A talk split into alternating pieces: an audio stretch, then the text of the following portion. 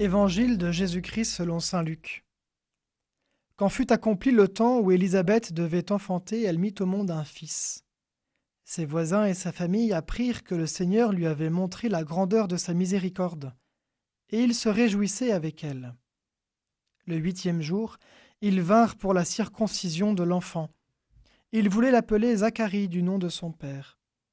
Mais sa mère prit la parole et déclara Non, il s'appellera Jean. On lui dit Personne dans ta famille ne porte ce nom-là. On demandait par signe au père comment il voulait l'appeler. Il se fit donner une tablette sur laquelle il écrivit Jean et son nom. Et tout le monde en fut étonné. À l'instant même, sa bouche s'ouvrit, sa langue se délia, il parlait et bénissait Dieu. La crainte saisit alors tous les gens du voisinage, et dans toute la région montagneuse de Judée, on racontait tous ces événements. Tous ceux qui les apprenaient les conservaient dans leur cœur et disaient Que sera donc cet enfant? En effet, la main du Seigneur était avec lui. L'enfant grandissait et son esprit se fortifiait. Il alla vivre au désert jusqu'au jour où il se fit connaître à Israël.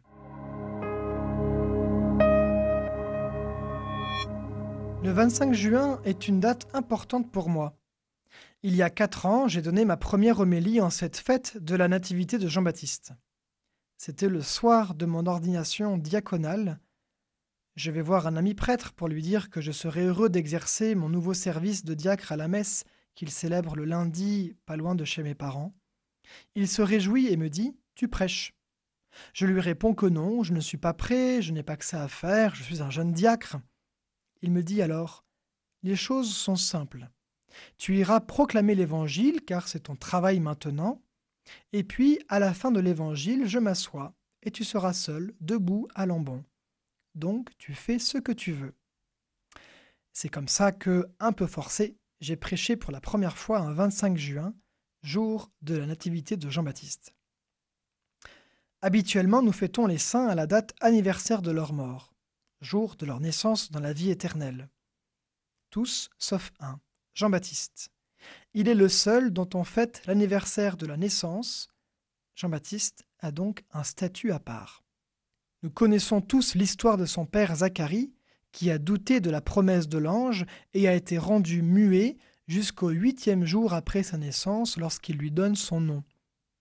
Jean-Baptiste a donc grandi dans le silence, un silence paternel, un silence qu'il retrouvera en allant vivre au désert, jusqu'au jour nous dit l'Évangile, où il se fit connaître à Israël.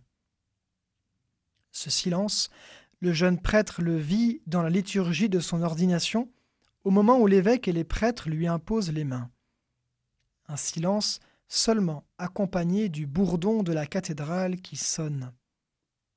La fête de la Nativité de Jean-Baptiste est souvent associée d'ailleurs aux ordinations, étant placée fin juin.